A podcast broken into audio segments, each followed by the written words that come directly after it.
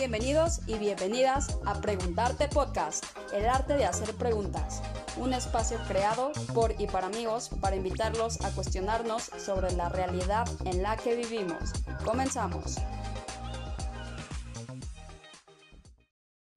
Hola preguntones, bienvenidos a otro episodio sobre la guía de estudio del examen de certificación figura 3 impartido por la AMIP. Mi nombre es Jimena Ladrón de Guevara y el día de hoy estaremos hablando de servicios de inversión.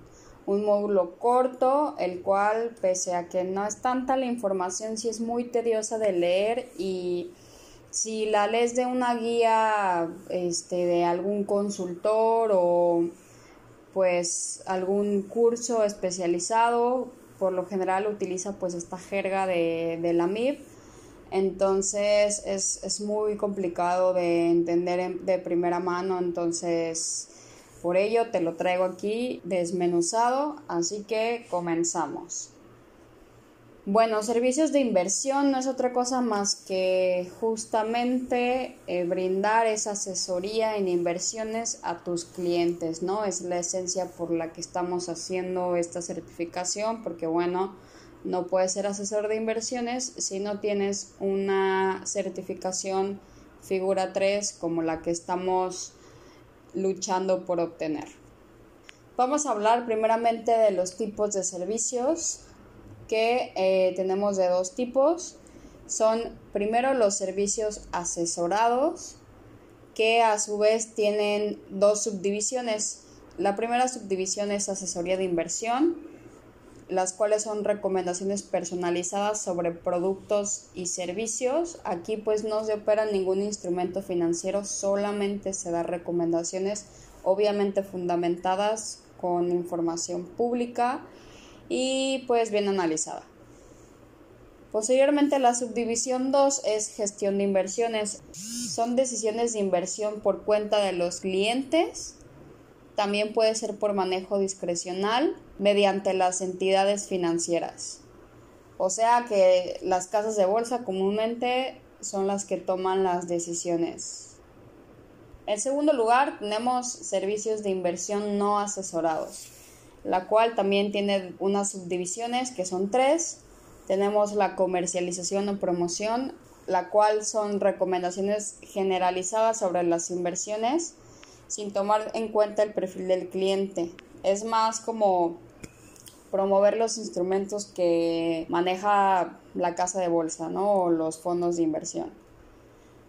Tenemos la ejecución de operaciones en, segundo, en segunda instancia, que es donde el cliente da instrucciones específicas Comúnmente, pues este cliente ya se trata de un cliente con experiencia, por lo cual solamente le dice a su broker lo que haga y él lo hace, pero pues no se le da una asesoría completa o profunda, pero sí pues algunas recomendaciones, ¿no? Que todo asesor debe brindar, como tal vez los riesgos que implica su inversión. Tercero, tenemos mixto, donde se combina tanto servicios de inversión asesorados como no asesorados. Ok, definiciones básicas, pues los analistas son quienes eh, hacen todo el análisis previo del mercado, de, de los instrumentos y pues asesoran en materia de inversión. Tenemos al cliente sofisticado, que es una persona física o moral con capacidad de, tener ciertos objetivos de inversión, entender que, puede haber pérdidas y conocer los riesgos financieros de su inversión. Básicamente, él entiende cómo funciona el mercado. Entidad financiera es una agrupación de giro o servicios financieros, una institución pues que se dedica a esto. Estrategia de inversión pues se estructura un plan, se fija un rendimiento objetivo, se checa el portafolio en cuanto a su ponderación, su volatilidad, ¿no? el, el plazo u horizonte de inversión en el que vas a dejar la misma por un tiempo determinado, etcétera. Producto financiero es todo aquello que te genera un rendimiento en cuanto a instrumentos se refiere.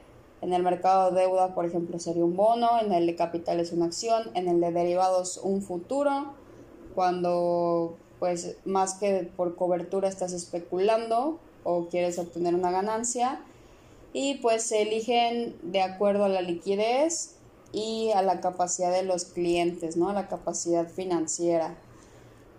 Reclamación, pues es un término que eh, la ley de, la Conducef este, habla mucho y pues busca, busca justamente dar este procedimiento o, o marcar la, las pautas de lo que se tiene que hacer para un proceso de reclamación. Pero bueno, esto está en la legislación pertinente. Reporte de análisis no es otra cosa más que el análisis de los instrumentos y más adelante hablaremos de qué contiene.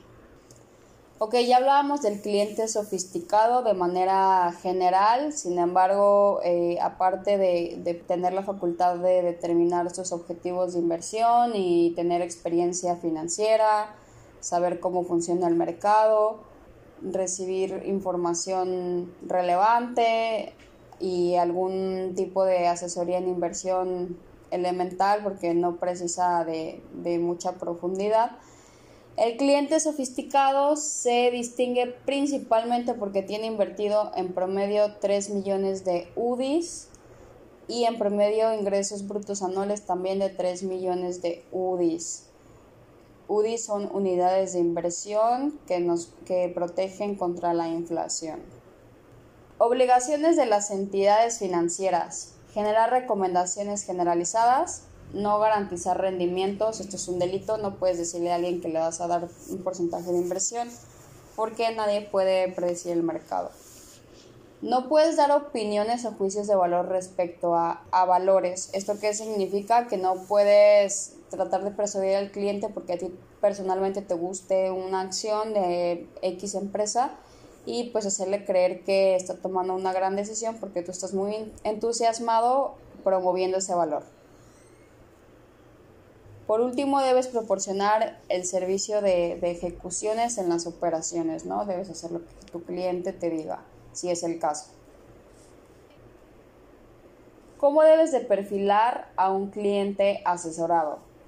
Bueno, pues tienes que tener entendimiento de cuánto conocimiento y experiencia tiene, desde luego conocer la capacidad financiera del cliente y eh, definir un porcentaje de, los ingresos que éste tiene para ver si, si cuenta con el patrimonio para pues tener un monto de inversión interesante pero que no comprometa su patrimonio, ¿no? Es básicamente que sepa que, este dinero no le va a afectar en, en su patrimonio, que es un dinero adicional, ¿no? Y pues bueno, se deben establecer objetivos de inversión junto con el cliente. Vamos a hablar ahora de los tipos de, clientes o inversionistas según los perfiles que se tienen. Eh, básicamente esto va en función a, a, los objetivos de inversión del cliente, ¿no? El cual debe ser congruente con el nivel de compromiso, el plazo y el nivel de riesgo de su inversión. Primero tenemos el perfil 1 que es de preservación, es defensivo completamente, busca la seguridad pues no quiere perder nada. El segundo perfil es el conservador, básicamente busca un ingreso mínimo pero de manera que no haya mucho riesgo. Esto puede ser mediante instrumentos gubernamentales en los dos casos, pero ya en una combinación a lo mejor un poquito más interesante, tal vez haciendo uso de algún bono corporativo con una calificación triple A, pero al fin de cuentas bastante segura. Perfil 3, balanceado. Este perfil busca un equilibrio entre ingreso y crecimiento. Ya se trata de una inversión moderada según la combinación de su portafolio. El perfil 4 ya es arriesgado y busca el crecimiento de una manera un poquito más agresiva, pero no tan agresiva como el perfil 5 que se llama agresivo.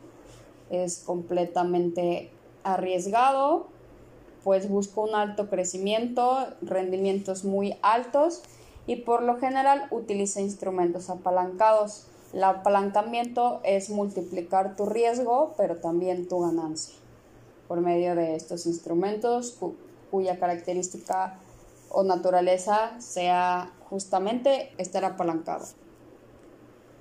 Estos perfiles se deben de actualizar por lo menos cada dos años porque, bueno, depende mucho de los clientes, de sus necesidades, de sus, ahora pues tal vez su, su nivel de ingresos, sus objetivos de inversión y otras cuestiones también personales, ¿no? Por eso, por lo menos cada dos años se debe de, buscar esa actualización. Ok, ¿qué valores se recomiendan para los clientes que no son sofisticados? Valores gubernamentales de 0 a 3 años de plazo, valores bancarios inscritos en el Registro Nacional de Valores, esto es muy importante porque si no, no son válidos, cuya calificación sea AAA, plazo de 0 a 1 año, Luego tenemos valores estructurados igual con calificación AAA, valores de deuda de personas morales o fideicomisos igualmente con una calificación alta en seguridad AAA y con un plazo de 0 a un año. Y por último, acciones de sociedades a corto, mediano o largo plazo igual con una buena calificación como esta. Ok, marco general de actuación. ¿Qué es el marco general de actuación? Es todo cuanto las entidades financieras y asesores buscan respecto a la gestión de sus inversiones. Es como un tipo de, manual a seguir, es, es, actuar conforme a, las estrategias de inversión, pero con todo el procedimiento eh, ante cualquier eventualidad. O sea, qué se debe de hacer en un momento dado cuando sucede algo que nos espera o que sí se espera, pero cómo, cómo actuar ante, ante ese evento. ¿Qué debe de contener mínimo este marco de actuación? La naturaleza o discrecionalidad del apoderado, el riesgo asociado de la inversión, objetivo de la inversión, beta del portafolio del activo, plazo de la acción, política de inversión, ya sea pasiva o activa, que bueno, la política pasiva pues busca replicar algunos otros portafolios, mientras la activa ya es más dinámica. Eh, política de liquidez, criterio de selección de los valores, o sea, basado en un análisis fundamental y técnico y, y otra información relevante. Valores de deuda, o sea, qué tipo de calificación se busca, ya sea, no sé, adquirir bonos AAA o BBB si se utilizan derivados para ya sea especular o tener cobertura, políticas que a seguir durante alta volatilidad y por último, qué tipo de operaciones, estrategias y criterios se están usando para invertir. Básicamente es eso. Respecto a, a, las entidades que brindan servicios de inversión, existe un consejo de administración donde es muy importante que se tomen en cuenta todos los intereses de los inversionistas y sus obligaciones son las siguientes. Determinar el perfil de los clientes, analizar los productos financieros, revisar la evaluación de razonabilidad, o sea, por qué se están eligiendo, bajo qué criterios esos valores. Definir parámetros de actuación, o sea, qué es lo mínimo que se debe estar haciendo o qué es lo mínimo que debe de hacer un asesor de inversión Difundir información relativa de los productos que se ofrezcan. Listo. Ahora, ¿qué facultades tiene el comité responsable de productos financieros? Tiene que hacer entrega física de información de productos financieros, manejo de cuentas, revisar el marco general de actuación, aprobar el perfil de inversión del cliente, fijar los límites de la cartera, autorizar ofertas del mercado, aprobar la guía de, los servicios de inversión. Y bueno, más papeleo para las entidades financieras, aunado a sus obligaciones y pues sus facultades, es el contenido mínimo de la guía de los servicios de inversión. ¿Qué debe contener esta? Tienes que dar a conocer las categorías de los valores, las comisiones que vas a cobrar, los costos que se cobran por mantenimiento de la inversión, si es el caso, reclamaciones, procedimientos para las mismas, políticas para evitar conflictos de interés, políticas de diversificación de la cartera, comisiones e informes de los estados de cuenta y saber que hay tres tipos de comisión que te pueden cobrar por estos servicios de inversión. Por intermediación, por servicios adicionales, por costos y gastos administrativos. Esas son las tres comisiones que existen. Hablábamos del estado de cuenta, que debe de tener un estado de cuenta, un costo promedio, las comisiones, el rendimiento, el rendimiento histórico de la inversión, cobros, pagos, operaciones pendientes por ejecutarse, diferencial por valuación y en qué índice está referenciado, ¿no? Ya sea el IPC o si estás operando en viva. Eh, no lo sé, la verdad es que yo nunca he visto un estado de cuenta de inversiones, pero esto es lo que teóricamente contiene. Por último, los reportes de análisis. ¿Qué deben de contener? La denominación de la entidad financiera, el nombre completo de los analistas, fecha de distribución del reporte de análisis, declaraciones de las entidades que están participando, mantenimiento de valores, director que funge cargos en la emisora de análisis, Información histórica contra información estimada, o sea, hacer un comparativo de las mismas. Reflejar solo el punto de vista de los analistas, pero no desde un juicio de valor, sino con base en información estructurada y bien fundamentada. Mencionar cambios en los reportes, y por último, analizar de manera independiente el resto de las operaciones, o sea, no mezclar eh, las de diferentes clientes. Y si eres un analista independiente, pues darle a cada entidad su, lugar para ejecutar tu, tu servicio de, de, análisis, ¿no? Y obviamente no divulgar ningún tipo de información privilegiada, ser transparente, honorable, etc. Básicamente esto es lo relevante en cuanto a, a servicios de inversión. Espero que les haya servido. Gracias por escuchar.